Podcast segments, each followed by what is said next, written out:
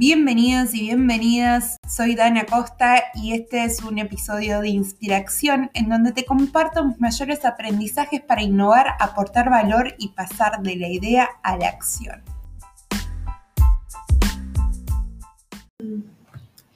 En el encuentro de hoy vamos a hablar sobre dos lecciones estoicas para el siglo XXI.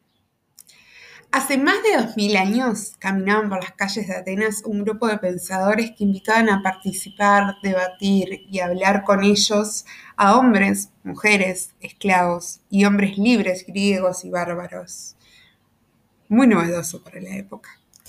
Este grupo se denominaba estoico, una rama de la filosofía cuya finalidad era ser felices incluso en situaciones difíciles. Epicteto es uno de los grandes estoicos más conocidos, sin embargo no escribió una sola línea y sus enseñanzas sobrevivieron con el paso del tiempo. Te diría que aún el estoicismo inspira a muchas de las terapias actuales, entre ellas la terapia cognitivo-conductual, fundada en los años 50 Después de 2000 años, algunas de esas enseñanzas parecen incluso hasta novedosas y sobre todo reconocidas por psicólogos y neurocientíficos cognitivos para mejorar nuestra salud emocional. Debo decir que me gusta mucho la filosofía estoica y quiero contarle dos enseñanzas que aplico a mi manera de pensar y creo que puede llegar a servir también en este siglo XXI lleno de desafíos, un contexto inestable, cambiante, ambiguo. Así que empecemos por el primero. El primero me sirve realmente para soltar el control. A mí me gusta como bastante controlar eh, los resultados y aprendí gracias a la filosofía estoica a que no todo está bajo mi control. Para los estoicos había dos formas de vivir la vida. En libertad, atendiendo a nuestros pensamientos, creencias, decisiones y actitudes, o bien prisioneros del destino y de lo que no podemos controlar, como la enfermedad, la muerte, el éxito, el tiempo, la actitud y respuesta de las personas que nos rodean, actitud y respuesta de estas personas, la repercusión que tienen nuestros actos, entre otras cosas. Lo que sí dicen los estoicos, que podemos controlar son nuestros pensamientos, nuestras emociones, nuestras actitudes. Pero ¿cómo? Chequeando nuestras interpretaciones de la realidad es una de las maneras que tenemos de controlar estas, nuestra forma de pensar, lo único que podemos controlar. Y un poco para ayudar eh, a transmitir esta idea me voy a apoyar en el modelo ABC de la terapia cognitivo-conductual, no sé si alguno lo conoce, pero el modelo ABC habla sobre que A es un hecho, es algo que sucedió, que está sucediendo, ¿no?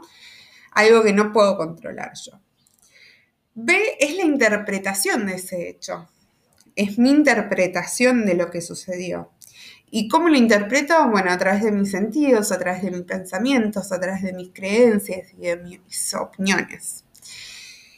Y el C es la respuesta, es la respuesta emocional o conductual a ese hecho que interpreté. Lo que dicen los estoicos, lo que es, perdón, lo que dice la teoría cognitivo-conductual del modelo ABC es que la única forma que nosotros tenemos que modificar la respuesta, eh, ya sea emocional o conductual, es modificando la interpretación. El hecho, no, el A no lo vamos a poder modificar, pero el B sí, y por ende, si modificamos el B, podemos modificar el C, que es la respuesta. Este modelo sugiere, como los estoicos, que podemos modificar nuestra emoción si cambiamos nuestros pensamientos, creencias y opiniones acerca de la realidad, acerca de ese hecho. Algo así como chipearnos para controlar nuestras emociones y respuesta frente a cualquier contexto. La segunda lección tiene que ver con la conciencia y la sensibilidad. Para los estoicos, la bondad humana iba unida al conocimiento. Es decir, que ellos creían que muchas personas actuaban por ignorancia y no por maldad. Yo creo que cuando somos conscientes de algo que creemos que no está bien, cada vez somos más sensibles a esa interpretación. Es decir, dejamos de soportarlo, o sea, nos parece insoportable. Tengo muchos amigos y amigas veganos, por ejemplo, con quien hablo de esto constantemente, porque ignorar ciertos datos hace que otra persona no esté sensibilizada de la misma manera que uno o que otro. Y es posible que incluso a las personas no les sensibilice lo mismo, ¿no? Por ejemplo, yo no como carne porque de chica en el campo tenía una vaca que era como mi mascota y nada, la mataron para comérsela horrible. Y de ahí dejé de comer. A mí me sensibiliza desde ese lugar, ¿no? Hay otras personas que lo sensibilizan desde otro lugar, desde el sistema productivo, desde el... Bueno, todos podemos ser sensibles a distinto tipo de información, ¿no? Y de interpretación. Voy a darles un ejemplo mío de hace unos años atrás, porque lo que venimos hablando es esto que dicen los estoicos, ¿no?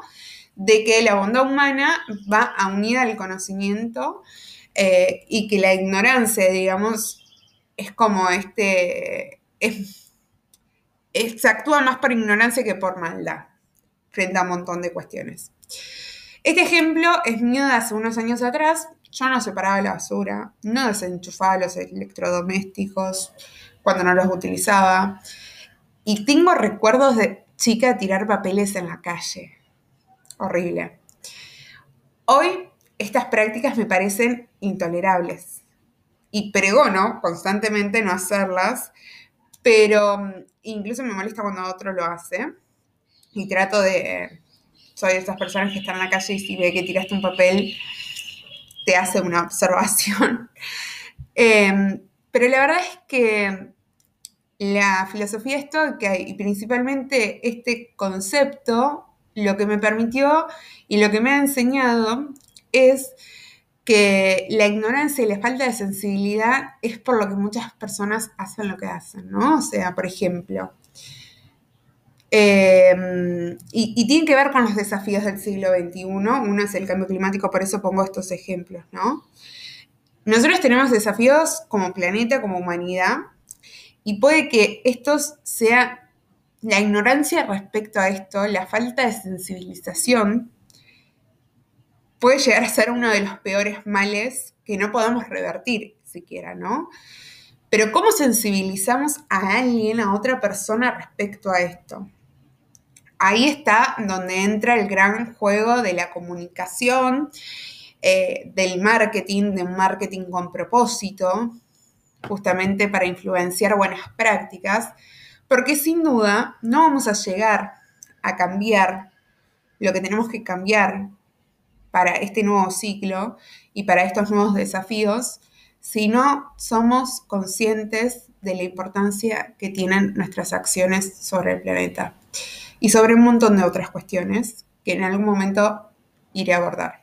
No me quiero poner seria, pero sí creo que esto es muy importante porque nos da tolerancia a las otras personas eh, y no ir al choque.